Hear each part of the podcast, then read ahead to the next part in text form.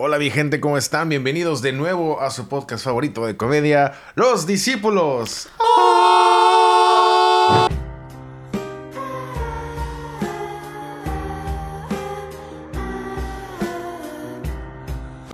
El día de hoy tenemos un invitado muy especial. Con nosotros está el señor Gonzalo Madueño. Hola. Bienvenido Claudio solo. por primera vez al podcast. Gracias. Qué gusto tener por acá. Gonzalo es parte de nuestro colectivo de comedia. Desde Perú nos acompaña. Nomás vino esto. Para... Nomás Después esto me trajimos. Ya mañana. De hecho, ahorita ya hay que apurarnos porque se te va el camión. Y también tenemos en este episodio al discípulo Miguelao. ¿Qué ¡Eh! pasa, colegas? Que venga del instituto. ¿Qué pasa? Eh, y yo soy el discípulo Chad Max. Aquí.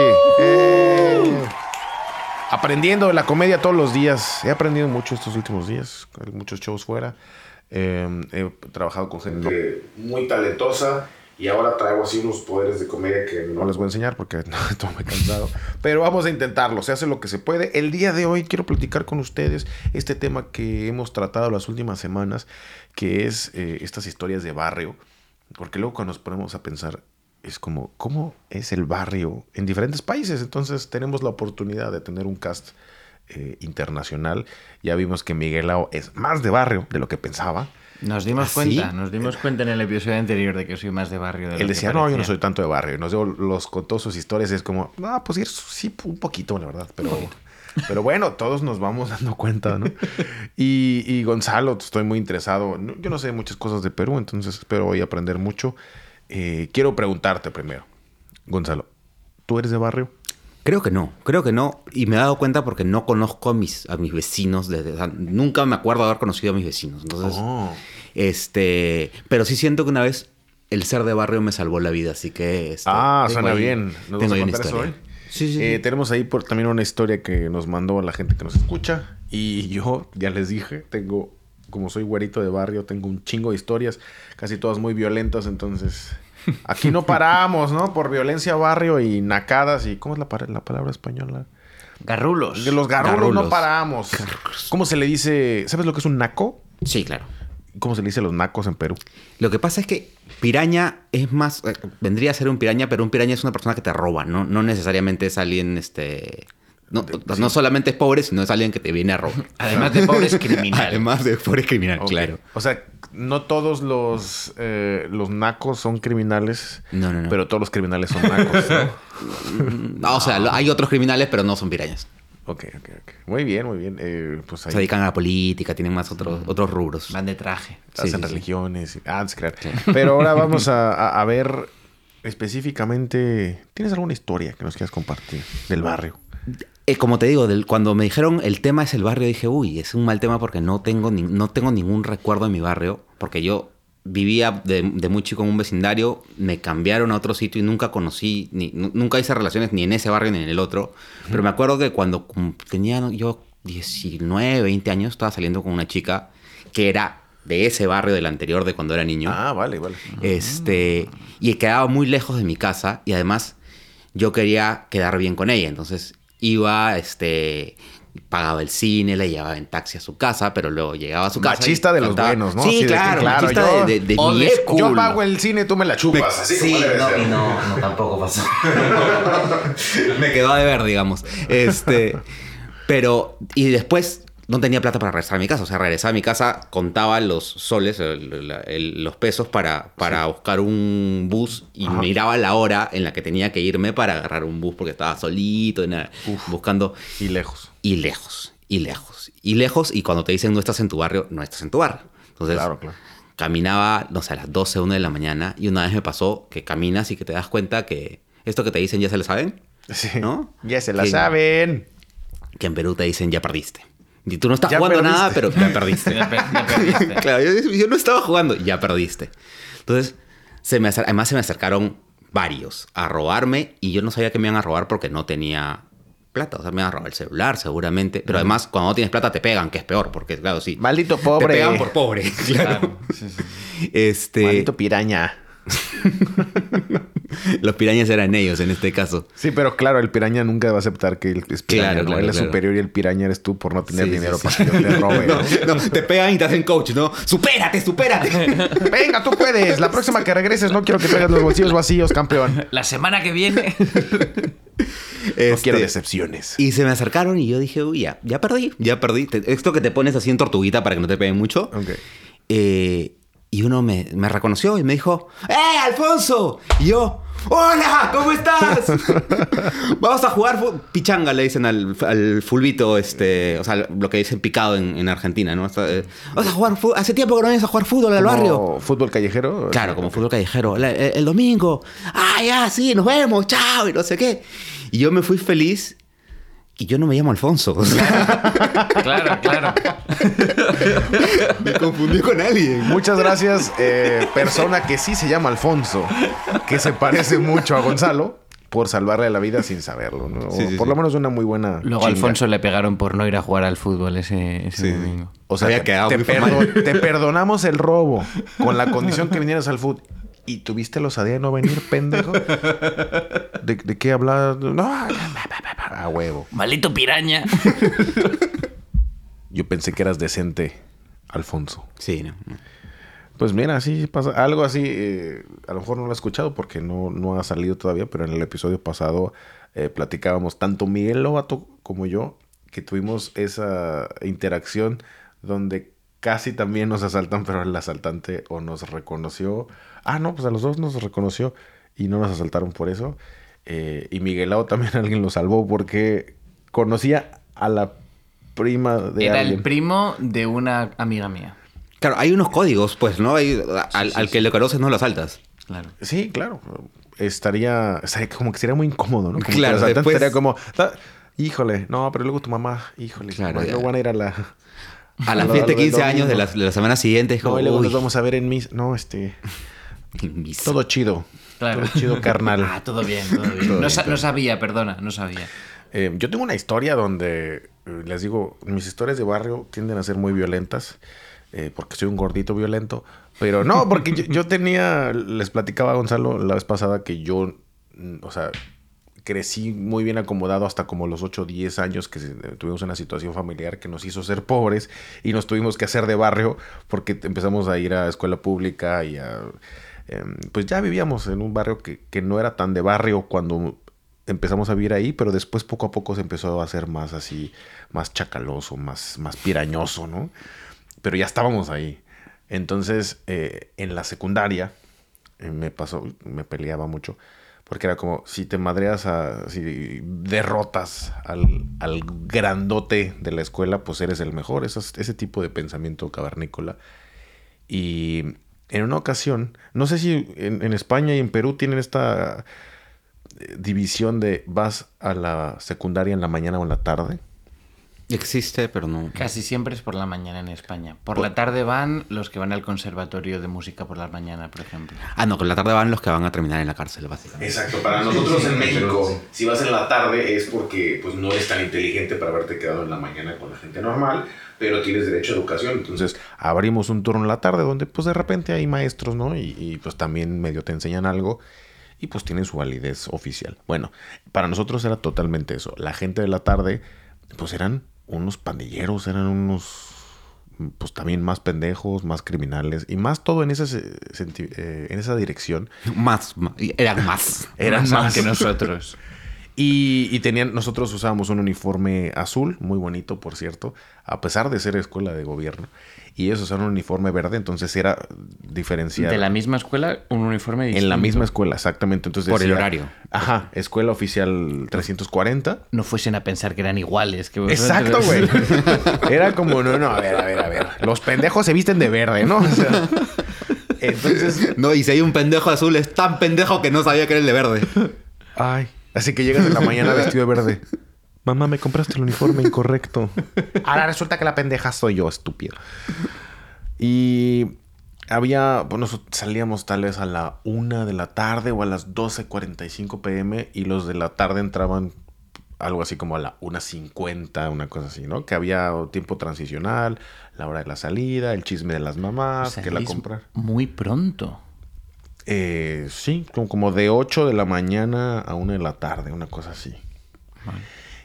Pero también considera, hay un turno en la tarde, o sea, no es nocturno, güey. Los de la tarde haber entrado, ponle tú a las casi a las 2 de la tarde y saldrán Ah, pues, sí, a las 7, una cosa así, seis y media. Porque como somos pendejos, pues les dan menos horas, ¿no? claro. ¿Por qué estoy invirtiendo en esto? Entraban a las dos y O salían a las... 4, así. Claro. Y tienen una hora de receso, amigos. Porque merecen ser libres. Entonces, yo tuve, tuve dos problemas con la gente en la tarde. Primero, uno, un hermanito de uno de los que eran muy, muy pandilleros de la tarde estaba molestando a mi hermana. Yo estaba en el último año de secundaria, que tienes 14, que es tercera secundaria, y mi hermana estaba en primero de secundaria, yo le llevo dos años. Entonces, un pendejo estaba molestando a mi hermana constantemente y un día lo agarré, y, pero era enano. O sea, estamos hablando de que Juanma Johansson se veía alto junto, junto a él, ¿no? y lo agarré así con, de- con las dos manos y lo levanté como en las películas y le dije, si sigues molestando a mi hermana, te voy a destruir o alguna cosa así muy, muy de barrio, porque ya me había hecho de barrio para entonces. Y dijo, vas a ver, le voy a decir a mi hermano. Y yo, me la pelas tú y tu hermano y todos. Entonces fue y le dijo a su hermano de la tarde de que, ah, mira, este grandote me dijo tal y tal. Y el, el hermano resulta que era muy, muy de barrio. Y agarró a todos los hombres del, del turno de la tarde, estamos hablando de más de 70, 80 personas. Eh, No, pero ese no era de barrio, ese manejaba un cartel. Era un cartel de, de- Además de de ser de barrio, era popular. O sea, Y tenía poder de convocatoria. No sé exactamente cómo estuvo, nunca me enteré. Lo que supe, eh, les decía yo, Gonzalo, que yo vivía a dos, tres cuadras de, de la secundaria, donde estaba la escuela, entonces pues, era ir caminando. Y está esta una hora 45, 50 minutos de diferencia. Entonces yo voy para mi casa y me encuentro a alguien que dice, oye, Fontes, que así me decían cuando era joven, Fontes, ¿por qué te están buscando los de la tarde? Pero me lo dijo así, los de la tarde, ¿no? Y yo, Todos. ¿quiénes? Como Me la DEA, más o menos, ¿no? La marea ¿Por qué- ¿Por qué verde. te están buscando? ¿Por qué te están buscando los de la tarde? Y yo, ¿cómo? ¿Quiénes? Me dijo, pues todos. Y yo, ¿cómo? Güey, o sea, no, no sé qué pasó, pero vienen todos como en, como en grupo, parece así porra de estadio de fútbol, y todos andan preguntando, ¿dónde vive el tal Fontes? Y yo, a tu casa. ¿Y les dijiste? No, yo le dije que no te conocía, pues de pendejo me van a pegar. Y, ah, bueno, está bien. Claro. Entonces me dice, No por, no por amor a ti, sino para que no me peguen. a mí, sobrevivir yo, claro, ¿no? A partir de ahora somos amigos secretos. A partir de ahora no vuelves a hablar en tu puta vida. ¿Qué, qué hiciste, cabrón? Eh, entonces, eh, les, les contaba que yo vivía en una unidad militar. eh, era un, un complejo donde antes era militar, pero cuando pasó esto ya vivía quien sea. eh, toda la perrada. Y estaba todo cercado. A lo mejor un kilómetro, un kilómetro y medio de largo, cinco calles así. Y solo había una entrada y una salida. Entonces, había una calle principal que iba desde la entrada hasta el final, así todo, todo derecho. Y en teoría, que sí había alguna pequeña curvatura, pero si te paras en, en el principio de la calle y mirabas derecho, pues podrías ver casi hasta el final de la colonia. Y sobre esa avenida estaba la secundaria.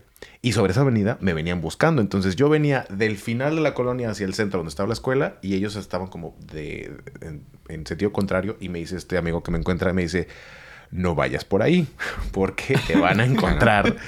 Pero además yo, es una escena tipo Braveheart, como Corazón Valiente. Él solo contra todo el ejército que Así se lado. veía. Entonces yo, donde me dice, sí están por allá, entonces alcanzo a ver allá al fondo, justo así como una marea verde, y yo, oh, oh. Entonces me regreso y me meto por las calles y me voy a mi casa. y yo, oye, pues estuvo cerca eso, ¿no? Al día siguiente, cuando como que dijeron, ah, no lo encontramos, demonios. Ah, nunca pensamos que esto fuera una posibilidad, ¿no? Así como, ah. Y Entonces recordemos que no eran los pues, listos. no eran así como que los más brillantes. Pero uno tuvo alguna chispa de brillantez y dijo, oigan, ¿y si llegamos más temprano mañana? Y eso fue lo que hicieron.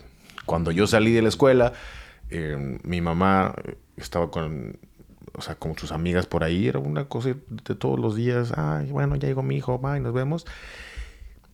Y estoy ahí con mis hermanas, con mi mamá, y llega así toda el... O sea, mínimo, mínimo eran 50. Y les digo, estamos sobre la avenida principal, bloquearon la avenida principal en sus dos carriles, solo existiendo como bloqueándome el paso contra ese edificio donde estaba mi mamá. Y parecía de película y de que, a ver tú, ¿qué le andas diciendo a mi hermano? Y ya fue como, ah, órale. Para, para esto el hermano era súper rubio, enanito, y este era moreno, alto. Y yo, ah, adoptados, ah, muy bien. No, pues, Esa hermandad no se puede comprar. Y no me quedó de otra. Y mi mamá se puso a llorar de que, mijito, ¿qué está pasando? Y yo como, pues no te puedo explicar ahorita, no es que tengo que pelear.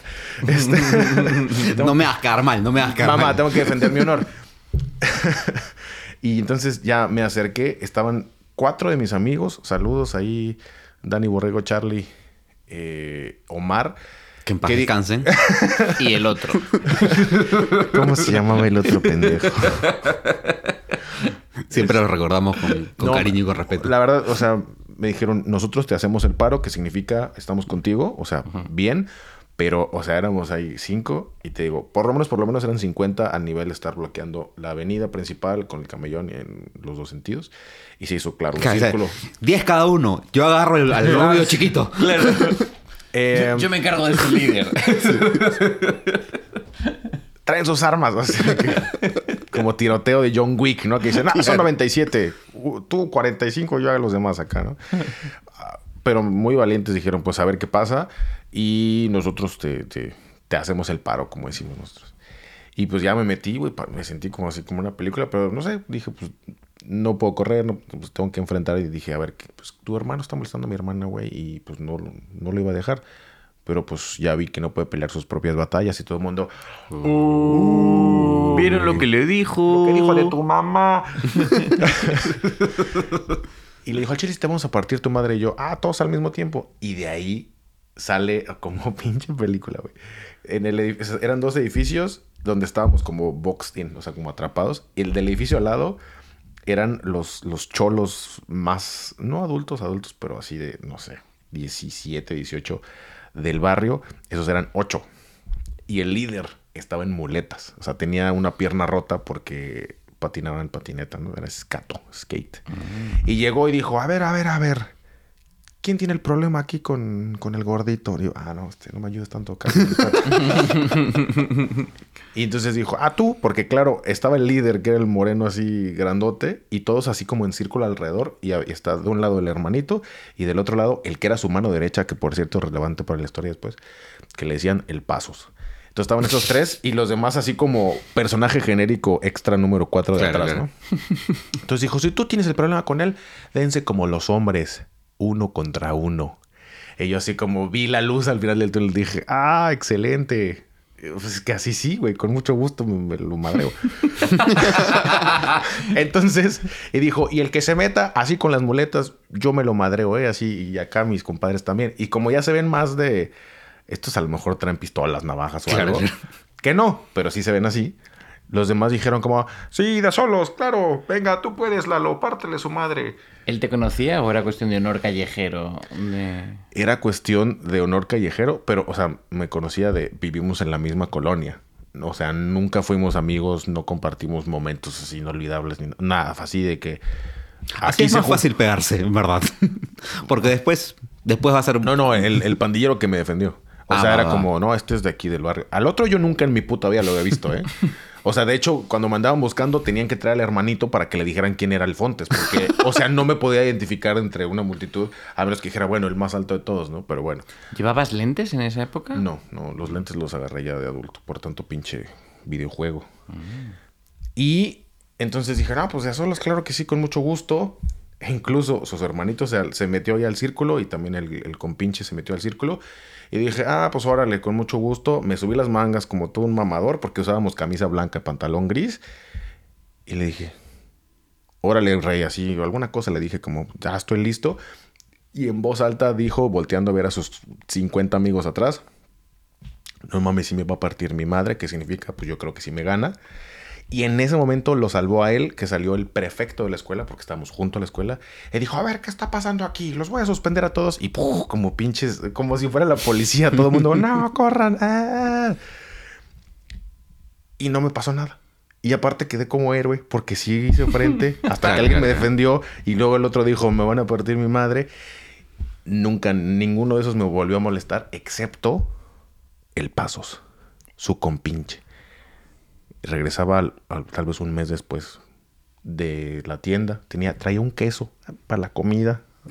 Y algún, traía mis lentes de sol, mi uniforme de la escuela todavía, mi quesito. Voy regresando, pasando por el frente de la escuela y viene el pasos con otros siete pendejos. Y ahí los vas, los ves que van tarde a la escuela, van a entrar. Le hacían el pasos porque caminaba así como, como, como si siempre estuviera haciendo aeróbics el pendejo, ¿no? Como que los pasos muy largos. Y algo me gritaron como, ay, sí, traigo mis lentes de sol, pinche Terminator, no sé qué. Y yo, ¿qué quieres, güey? Y alguien le dijo, ¿y lo que dijo de tu mamá? Así, como parece broma, pero así le dijo, ¿qué dijiste de mi mamá, pendejo? Y yo como, nada. La diferencia, y aquí máximo respeto pandillero al pasos, es que este güey no llegó de que tú, que no sé, este güey llegó, se acercó directamente a mí y sin decirme una palabra más, me dio el primer golpe real que me dieron en mi vida, que me tiró los lentes, me volteó, me tiró el queso, güey, yo así como, no mames, la comida. Y yo estaba muy sorprendido porque cuando se acercaron a mí los ocho, yo pensé, ah, pues ahorita vamos a empezar con el, nah, pues tú me la pel. No, nada de palabras así. Entonces ahí me di cuenta que, ah, ahora sí estamos peleando. Entonces, todos los demás, sí, pártele su madre, pasos, pasa, sí, pártele su madre. Y así como que uno por acá y que, que la esquivada y así. Pero en el momento en donde yo lo agarré, los otros siete me empezaron a pegar alrededor, así, ta, ta, ta, ta, ta, pateándome, güey, así como si les hubiera matado una hermana. Un odio así irracional, loquísimo. Eh, pero yo, yo así agarrado el pinche pasos pegándole, ¿no? Y luego nos tropezamos, caímos hacia atrás. Él cayó sobre su frente porque estaba como acá a mi espalda. Y luego me levanté con todavía aquí lo traía agarrado. Y él les gritó de que, a ver, ya dejen de pegarle. Al chile suéltame, si no te van a partir tu madre. Le dije, uh, estás como tu amigo, güey, que nomás... puede-". No, no, no. Acuérdate que mientras estábamos peleando, yo les grité que no se metieran, cosa que es cierto. O sea, el señor muy honorable llegó a los chingazos sin preguntar y luego les decía, no se metan. Un saludo para Pasos. Un Yo lo estoy para respetando Pasos. muchísimo. Perfect- Sí, sí, sí, perfecta sí. etiqueta nata. Exacto, Sí, sí, o sea, pa- pandillero bien, de los de antes. Claro. De los de fierro. Como se debe ser que dices, este sí estudió para pandillero. Sí. No es falso. Pandillero se, se nace, no se hace. No se hace. Eh, etiqueta pandillera muy bien. Entonces, o sea, fue un poco así como de que sí te respeto en el sentido de que llegaste a pegarme, nos estamos peleando, tú le dices a tus amigos que no se metan y todos ellos son pendejos y como quiera me pegan. Pero traía la adrenalina así al máximo eh, y lo traía, o sea, yo me había levantado y estaba contra una pared y estaban los, otros siete rodeándome y el pobre Pasos así con su cara en la pared. Ya déjame, güey, si no te van a pegar. Entonces le dije, va, órale, pues. Ya lo solté y le dije alguna cosa como no tienes honor o alguna cosa así más de barrio. No tienes honor, me suena más al, al zorro, a, a Don Quijote. Pero más bien le dije así de que pinche maricón, no, no, no- Claro. no peleaste tú solo, ¿no? Pero no me acuerdo qué le dije, pero era un- en la dirección de no tienes honor. La, la próxima vez será distinta. Y aquí pasó algo muy extraño.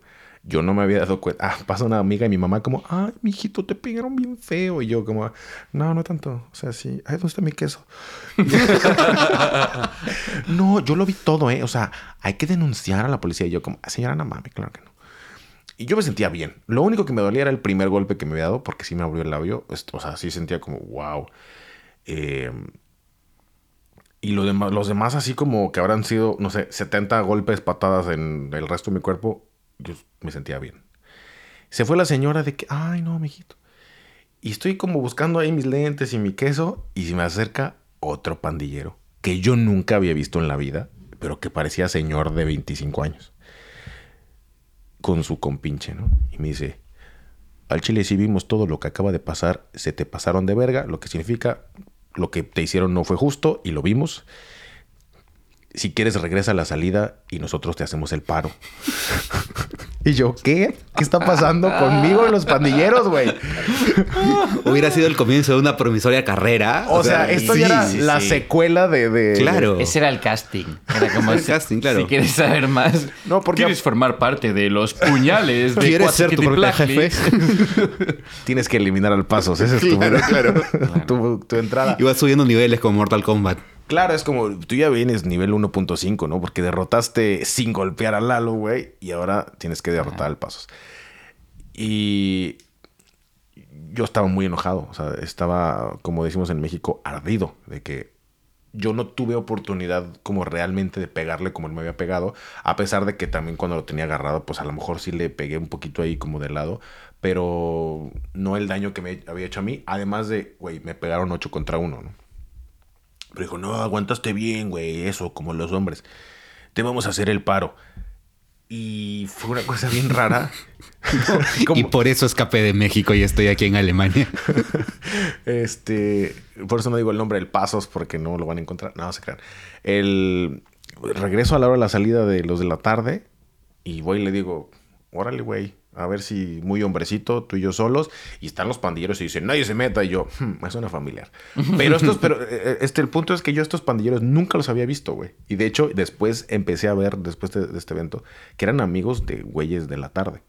Y yo como, ¿qué está pasando? O sea, habrán visto como, sí somos amigos del Pasos y todos esos pendejos, pero sí se pasaron de lanza con el gordito.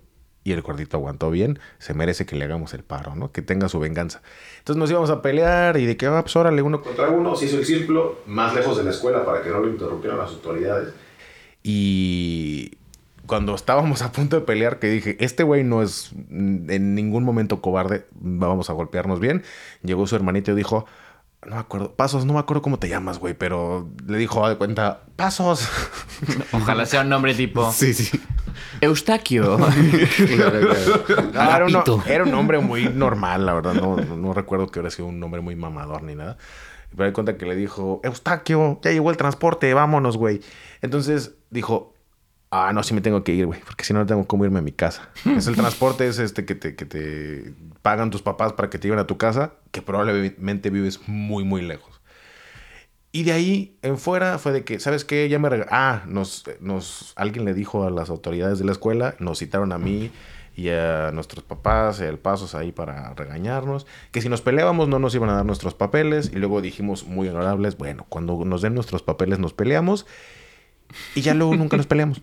O sea, ya fue como que se nos olvidó, ¿no? Ahí, ahí se me cayó el paso, el paso, ¿sabes? Porque el paso se estaba cumpliendo hasta el momento con todo lo que había prometido. Ahorita ya Sí, yo siento que Se le olvidó. la pelea con el paso estuvo bien, pero luego faltó un, un repasos. un repaso. que no falte la jiribilla. El show de Miguel Laos. Tengo más, tengo más. Es que ese, ese apodo, güey. Sí, sí, porque tú no tuviste oportunidad de como él de pegarte un par de zarpazos. No, yo me quedé muy ardido porque, o sea, fue muy injusto. Era también como reincidir de ya había venido tu amigo pendejo a quererme pegar y luego tú sí me pegaste. No me lo merecía, no le dije nada a tu mamá. Fuiste como justo, güey, como si yo hubiera violado a tu hermana, una cosa así to- muy fuerte. Eh, tuviste mucha ayuda y yo siempre fue como doy la cara y, estoy eh, haciendo lo que debo hacer como no acusar, no ir a la policía, ni esas mamadas de cobardes que no son de barrio. Y como quiera no tuve la oportunidad de, vengarme el pasos. Entonces, sí, sí me quedó ahí la espinita. Pero te digo, todo lo que para mí tiene que ver con el barrio es muy, muy de violencia. Y, y apenas vamos en la secundaria, ¿eh, amigos? Ah, no, ya les conté una de la preparatoria, pero porque era de...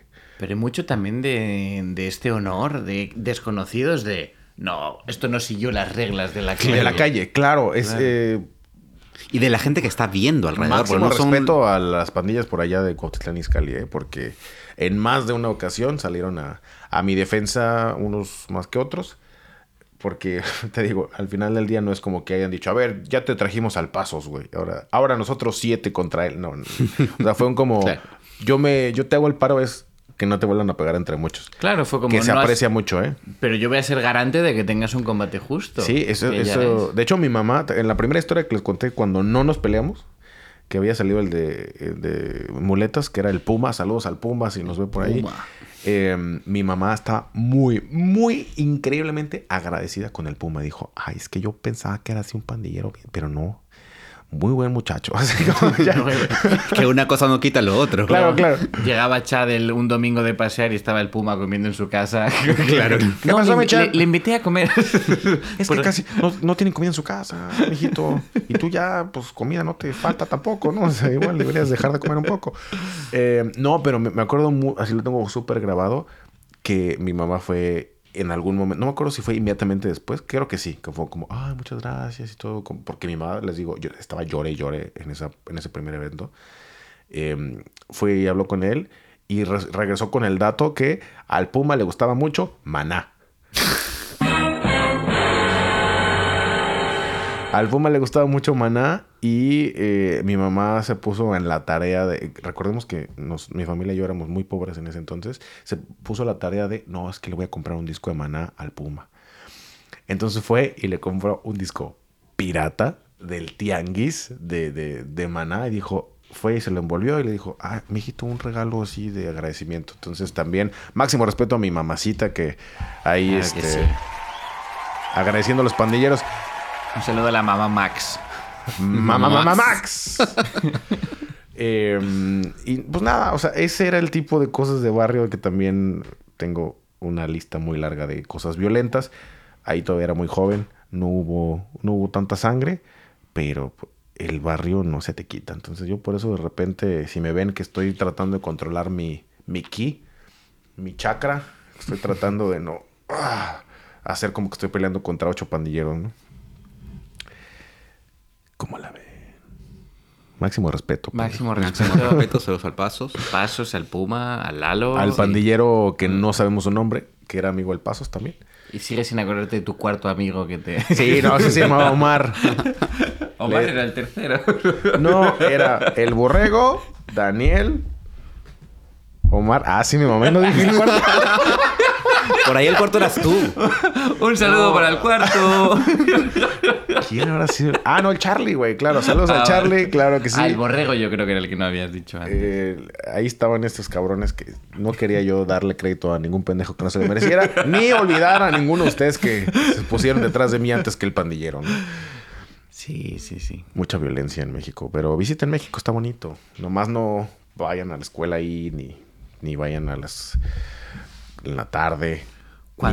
Ni, hablen con gente que va en la tarde tampoco, o sea, no les conviene, la verdad. Yo ya he dicho en el, en el podcast algunas veces que yo viví en Bolivia un, un año. Y yo- fíjate, yo Oh. pensé cuando lo decías en tu rutina que era broma, pero ya veo No, que es verdad. no, no. Sí, sí, es completamente cierto. Yo viví en Bolivia un año. Eh, antes de irme a vivir allá, que fui, fui de voluntario para una ONG y estuve un año trabajando con, con jóvenes en situación de calle, es decir, niños de la calle. Ok. En el momento en el que yo llego a la asociación, eh, ya está un poco estabilizada en, en niños que como ya quieren salir de la calle y ya están dentro de la organización. Igual son niños y jóvenes, porque cuando yo llego ya los menores tenían 15 años. O sea, eran jóvenes. ya cuando ah, Ya. quieres salir de la calle, mira. Eh, con mucha calle eh, estaban en esa organización porque ya Tienes no que les, repartir estos paquetitos. Ya que no, chupar les, esta ya manguera. no les aceptaban en ningún otro sitio, Mm. ¿vale?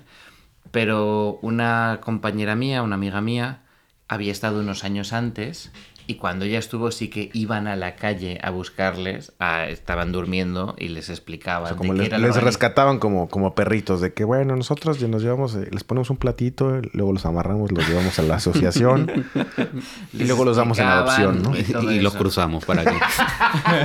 Los esterilizamos para que no se crucen y les, les ponemos un chip en la oreja y los soltamos de nuevo, de que venga, pobres, ustedes pueden.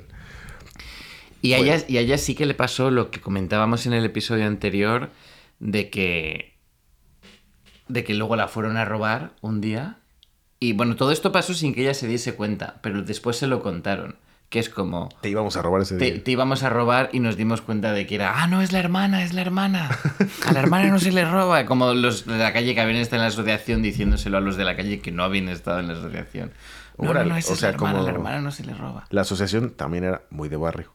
Sí, sí, 100%, totalmente. Barrio que se respeta. Esa asociación es, es total, totalmente barrio y, y yo estoy muy contento porque cuando surge, la mayoría de sus voluntarios eran extranjeros, internacionales, gente que había venido de España, de Italia, y ahora mismo esa asociación está completamente dirigida, a excepción del sacerdote que la fundó, que también sigue por ahí, por gente del barrio. Está muy chido. Gente- O sea, sí hubo comunidad y buena respuesta de, Sí, sí, de lo que entonces- querían lograr. Entonces la gente del barrio que pues ha tenido más suerte que los jóvenes que son los, los beneficiados de la asociación, pero son ellos mismos los que prestan su tiempo y sus cosas para, para ayudar a los jóvenes del, del propio barrio. No, Y claro, si también en algún momento tú te beneficiaste de eso y te ayudó, te cambió la vida, etcétera, claro que es mucho más fácil que digas yo también quiero darle Claro, de regreso claro. a la comunidad, Sí, sí, ¿no? Sí, porque cuando yo cuando yo me aproveché del programa, pues a mí me tocó chupar la verga al padre, ¿no? Y ahora es como, bueno, que me chupe la verga. Ah, no, mejor no. No, no. Bueno, pues lo que pasó es que antes de, de- Yo fui una vez a Bolivia antes que aquella vez que fui de voluntario. Mm, Es decir, fuimos con, con esta compañera que en realidad era la monitora nuestra y otro monitor, fuimos varios compañeros allá a pintar las casas de la asociación, que con los años pues se había desgastado toda la pintura y nosotros desde los Scouts hicimos como un proyecto de servicio donde el dinero pues lo ahorramos nosotros haciendo distintas cosas, fuimos allá, compramos la pintura, estuvimos varias semanas pintando todas las instalaciones y luego pues nos, nos volvimos a España, ¿no? Ok. Y en aquel momento nos robaron. No. Pero nos robaron de una forma que yo lo cuento como a mí no me robaron casi nada, yo lo, lo vivo como toda una experiencia. A mi amigo el que le robaron el, el smartphone, pues no lo, no lo recuerda con tanto No, y cariño, aparte, ¿no? Claro. smartphone hace mucho sí era así sí, como el... Sí, sí. Pues el lo que, tu- toda tu vida, lo que pasó para mí es que nos robaron con mucho arte. Y aquí a lo mejor ahora me diréis, no, esto es lo más normal del mundo. Pero al primer mundista le sorprendió cuando andaba allá en Bolivia. Es que ¿no? nos dimos cuenta, no nos dimos cuenta hasta un rato después. Ah. hasta No, un poco eso es después. arte, eso claro, es entonces lo que, pasó, lo que pasó fue que nos subimos, nos subimos al micro, que es como se llaman los autobuses allá. Microbús. Nos subimos al micro y pues después se subieron un montón de jóvenes. Y cuando nosotros nos levantamos para bajarnos, que allá no hay paradas establecidas, tú dices, se para maestro. ¡Bajan! Bájale, Quina. Claro. En la esquina me deja, ¿Se para, maestro? se para Ese maestro. En la esquina que viene, baja. Y en la esquina viene, pues, ¿no? Sí, sí, Sí, sí. sí, eso sí lo he escuchado. Me deja ahí en el tope. Eh, ya nada más, me deja ahí donde está el perro muerto con cal, por favor. Entonces, cuando nosotros nos levantamos para, para ya irnos bajando, se levantan todos el resto también, fíjate tú qué casualidad, con la mala suerte de que una de ellas pierde el equilibrio y se cae. Y entonces, pues nos acercamos a, a recogerla. Y la recogemos, y se vuelve a caer, y la recogemos otra vez. Mm, Y luego se para, nos bajamos, algunos de ellos se bajan, otros no se bajan. Y de repente dice mi compañero, ¿y mi móvil? Y entonces la chica que ya había estado antes, que es la que tal, dijo, pues en el momento en el que estabais ayudando a levantarla, los demás han hecho... Y os han sacado de los bolsillos todo. A mí me, me hicieron eso la primera vez que regresé de Europa a México, ya adulto, güey. O sea, de 20, ¿qué? 27 años. Em, en el metro de Ciudad de México, estación Hidalgo, terrible lugar. No, si pueden saltarse esa estación, no- nunca la usen. Eh, Nunca había visto yo una estación tan llena para entrar. O sea, que había unas filas enfrente donde estarían las puertas del metro para entrar. O sea, yo. Es así como, wow, el límite que yo he visto. ¿no? Hice mi fila. Estaba regresando de Alemania a hacer mi trámite de visa. Entonces tenía que presentar mi examen de alemán. Entonces dije, uff, como que va a estar largo esto. Saqué mi libro de alemán, que era chiquito. Y me puse a estudiar. Y cuando me to- tocó mi turno de entrar, eh, justo era un grupo de gente que, que "Eh", empezó como que no empuja. Pero sí es como tienes que entrar a fuerzas para que te toque el lugar. Entonces, pues se entiende que la gente se empuja. Y yo sentí como, "Eh", así, y luego cuando ya entré yo, la demás gente dijo como, ah, ya no puede entrar. Bueno, está bien. Y se cerró la puerta detrás de mí y justo fue, ¿y mi celular?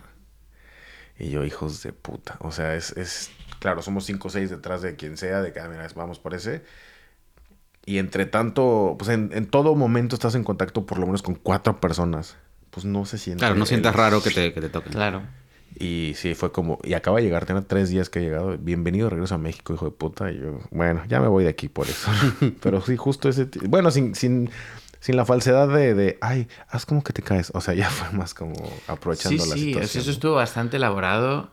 Y aparte, encima, cuando nos bajamos y se da cuenta mi amigo, le dice uno, ah, sí, se fue por allá. Y mi amigo hace como, pero claro, o sea, ¿a dónde y cuándo? Y le dice la, la veterana, dice, no, no, tu, tu, Claro, es que- tu que- celu ya no existe. ¿A sea, qué lo está- vas a ir a ya perseguir está para que te en roben tres- otra vez? En tres piezas distintas que ya se han vendido. ¿sabes? Es como ya, olvídate. Y el otro, muy europeo también, bueno, vale, pues lo compro yo de nuevo, lo compro de vuelta. Y Mi como, vida, qué no. pendejo. Oye, en Perú lo compran de vuelta. Y te dicen este con la placa tal y te encuentran ese. ¿Ah, sí? son bien, Nos faltaban bien organizados. nos son bien organizados. contactos para hacer eso. Sí, sí, sí. Sí, yo, en México sí se- se está esta parte donde dices, no, si te pones vergas, vas al barrio ahí donde los venden, puedes encontrar tu propio tuyo, celular. claro. Y, al- y más de una vez he escuchado que le dices, si, si le demuestras que es el tuyo, te hace descuento. y yo, ah, bueno, qué bueno que tienen corazón, ¿no? Sí, Pirañas, hijos de puta. Aparte tienen un carnet de puntos y la décima vez que te roban el celular Te lo regresan gratis. Te lo regresan gratis. Ay, sí, este, bueno, pues, lección aprendida, ¿no?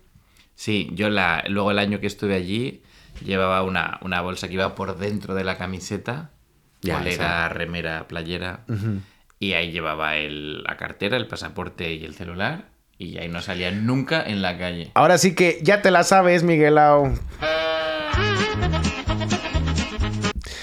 Literal, de que es como, en vez de decir, ah, ya sé que me van a robar, es como, "Mm, pendejos. Cuando me manoseen hasta me prendo, idiotas. Síganme buscando el móvil, lo traigo acá enfrente. Un vibrador. Traigo dos redonditos allá abajo. Eh, pues muy bien, Miguelao. Qué bueno que algo se te quedó allá de nuestras valiosas lecciones del tercer mundo. Que pues al final del día es reflejo de la mierda que dejaron tus antepasados. Entonces, eh, te lo mereces. Ah, no es cierto, no te creas. Luego, ese, ese año perdí el móvil, lo perdí yo, por pendejo. Se me cayó en un taxi del bolsillo. Mm. Y fue de las poquísimas veces que estuve... Era un taxi como de confianza de la organización que vino a recogerme. Yo casi nunca lo tomaba y esa vez lo tomé. Y tuvimos una conversación muy agradable todo el camino. Y yo pensé en mi europeidad. Digo, pues a lo mejor me Cuando lo se dé regresan. cuenta. Y cuando se lo fui contando a las distintas personas, y fue muy gracioso porque todos los, los poquitos españoles que había allí, todos dijeron, a lo mejor te lo regresan. y todos los bolivianos me dijeron, no, no, hay ni una, ni una oportunidad de Y que eso- cámbiate de casa porque de ya saben dónde vives, ¿no? De que eso ocurra. Eh, quiero leer una que nos mandaron del público, eh, que también está un poco violenta, pero pues a eso venimos al barrio. Sí. saludos, Gavisita, de, de mi grupo de Mario Kart, que nos mandó la siguiente anécdota. La colonia donde viven mis papás se las vendieron como residencial en su momento, pero la colonia de al lado es bien chaca, o sea, así como bien piraña. Entonces la gente chaca que triunfó vendiendo chanclas en el tianguis y etcétera, así negocios de esos, pues compró casa en la colonia, entre comillas, residencial. Y pues ya se imaginarán los vecinos que teníamos, ¿no? O sea, parece serie de televisión. Uno salía a cortarse las uñas de los pies a la banqueta, sí, ahí para que todo el mundo pasara y lo viera, ¿no? Para no tener que recoger sus cosas. Sus hijas hacían fiestas que duraban tres días y con el sonido tan fuerte que de plano luego no se escuchaba ni la tele en mi casa. Música de banda, eh, 24/7, tres días seguidos. Y también ponían su música súper fuerte en días random, así de la semana, en la tarde, como, ah, pues ahorita voy a limpiar, ¿no? Y uno de esos días yo decidí que era suficiente y tenía que contraatacar. Así que prendí el estéreo de mi casa y le subía todo el volumen a mi música fresa. Pronto descubrí, pronto descubrí que mi estéreo no competía contra sus bocinas del sonidero de los vecinos. ¿no? O sea, e incluso tratando de defender su posita, no pudo. Justo RBD como, ah, sí, el otro estaba de que, y es que estás bien buena. ta, ta, ta, ta", Y, esto, sálvame. Ay, cabrón, no se oye absolutamente, no lo escucho ni yo en mi casa, imagínate. Con la oreja pegada al estéreo. ¿Sí sirve esto o no? No, pues que las bocinas así de, de sonidero que tienen ellos es con lo que haces justo conciertos para miles de personas o fiestas así enormes. ¿no? Em, sí, dice, no creo que hayan alcanzado a escuchar ni una estrofa de Everybody de los Backstreet Boys. Ah, Otro día fueron a tirarle balazos con una metralleta a la puerta de, esos ah, de los vecinos de dos casas al lado de la de mis papás. La razón, Se pelearon con los de la casa de enfrente, que eran de Tepito. Tepito es un barrio bastante feo, justo en donde encuentras tu celular robado en Ciudad de México. Entonces se pelearon con los de la casa de enfrente, que eran de Tepito. Al principio, los de al lado salieron con un bat, pero luego se puso más rudo, sacaron una pistola, a los que de Tepito respondieron con un calibre mayor y balearon la puerta. Y yo le pregunté, oye, ¿y hubo muertos o, o sea, hubo puros balazos a la puerta? Y me dice, no, ningún muerto, solo quisieron asustar, así como, mira cómo te disparo en tu puerta. Y, le pregunto, ¿y qué colonia era? Es, eh, la colonia fea se llama San Felipe, allá por Aragón, que pues la gente de Ciudad de México, pues no vayan a San Felipe, ¿no? Y yo no, no- nunca había escuchado de ello, pero bueno. Eh, San Felipe está en el ranking de las colonias más peligrosas de la ciudad. A todo esto, ¿cuál es la diferencia? Porque cada vez que hables de colonia, yo pienso en barrio. O sea, ¿qué, qué es un... Qué... ¿Es más como un distrito? ¿Es más grande? L- Bueno, es que para nosotros eh, sí vendría siendo un sinónimo, pero la connotación que le damos a la palabra barrio es más como en el sentido eh, que tienes más educación de calle, que si eres, eres más pobre, eres el que termina eh, asaltando a los demás, o vives en la colonia donde viven los que asaltan a los demás, que son super barrio. Y no te asaltan a ti porque eres su, compatriota del- de- de código postal. O sea, barrio es más bien un, un adjetivo, un eres barrio o no eres barrio, y colonia es la Claro, pueden haber colonia de barrio y colonia de ricos. Eh, ándale, por, por ejemplo. Pero, en, o sea, gramaticalmente hablando, sí podrían ser eh, sinónimos. O sea, sí podrías decir, ah, claro, el barrio donde yo crecí es así, así, sin referirte a una connotación negativa. O sea, un Kies en alemán es una colonia. O es Mm. un barrio. Es una colonia. Eh, el Kiss es como, el, como, por ejemplo, Reinickendorf y así. Sí, Eh, o, Wedding o. Kreuzberg, Neukölln. Mm, No, esos ya son, serían municipalidades esos son distritos. dist- o distritos, depende del, del sistema geográfico que estén utilizando. Vale. Em, no, es más como... Es más chico. Haz de cuenta, si yo dijera que de aquí al metro, a la, a la calle Residenstrasse, se llamara eh, Residence Barrio. güey. Sí, es, es más o menos así. El, hace poco en, en clase de alemán una profe sacó un mapa de Berlín y había como 50 o 60 barrios. Ah, bueno, Claro. claro, claro. Entonces, Sí, no, no es lo mismo que el... o sea, lo que yo pensaba que era mi barrio está partido en 5 o 6. Entonces, Ok. Eh, sí, es más como... eh, cuando decimos que te falta barrio, es... eh, fuiste muy inocente, te faltó más malicia, te faltó sufrir más en tu, en tu juventud para que tuvieras las herramientas para entender esto o aquello. en España se dice calle. Te falta calle. Ah, No- no claro. te- no Eh, ahí, calle. ese sería, el- eh, claro, el sinónimo para esa expresión. Eh, cuando alguien es de barrio, así de- como de, que le das ese adjetivo, es claro, que tiene mucha calle, que... Ah, hoy he escuchado esto de vives en un óvalo, en una rotonda, porque no tienes esquina. Porque tener esquina es... Ah. sea, si no tienes esquina, eres de... Ah, eso nunca lo he escuchado. Sí, entonces- Oh, vives en un óvalo, ay. Ese es el que, que no, el que suena- no tiene barrio. Suena muy... uh. Y luego están los raperos que dicen... Hablan del parque, más que de la calle también. Ah, ¿sí? Y es como... Porque están los raperos de escenario y los raperos de parque. Ah, y, y entonces bueno. luego les dicen como, no, tú no tienes parque, te falta parque, bájate al parque. Por ejemplo, en México es muy popular una expresión que dice, mi barrio me respalda. Claro, si te metes conmigo, las otras personas que viven donde yo vivo van a eh, probablemente golpearte, ¿no? Una- en, en ese, como mis pandilleros. Saludos a mis pandilleros. Eh, mi barrio me respalda. Tú que vienes, que vives, digamos, en otro código postal. Claro. Claro, había esta frase, bueno, en Perú pendejo significa exactamente lo contrario que en México. O sea, ¿Pendejo pendejo, es es, alguien que no, no es inteligente, pero es alguien que se hace el vivo. Es alguien Ah. que no. Entonces, cuando llegas a otro barrio es no te hagas el pendejo primo que no estás en tu barrio. Oh, no, no te creas No te creas mucho porque que- no tienes a nadie que te Claro. respalde. Ah, bueno. Hoy, como, como predijimos, aprendimos algunas cosas. Gente que nos escucha en Guatemala, saludos ahí a, A Luis Ángel. Luis Ángel, Un saludo Juan. a, a Luis Ángel, uno de hermano nuestros... Ahí nos cuentas qué te pareció De los episodios fans. sin, sin tu hermano. Eh, es tu fan, es tu fan, es tu, es tu only fan. Es mi, es tu OnlyFan. Es mi OnlyFan. Un saludo para Luis Ángel. Y nada, este, les quiero agradecer. Gracias, Gonzalo, por venir. Eh, espero que te tengamos por acá muy pronto. Y con eso cerramos este episodio del podcast Los Discípulos. Muchas gracias por sus clics de amor. Ahí hasta denle a seguir. Nos vemos hasta la próxima. Bye.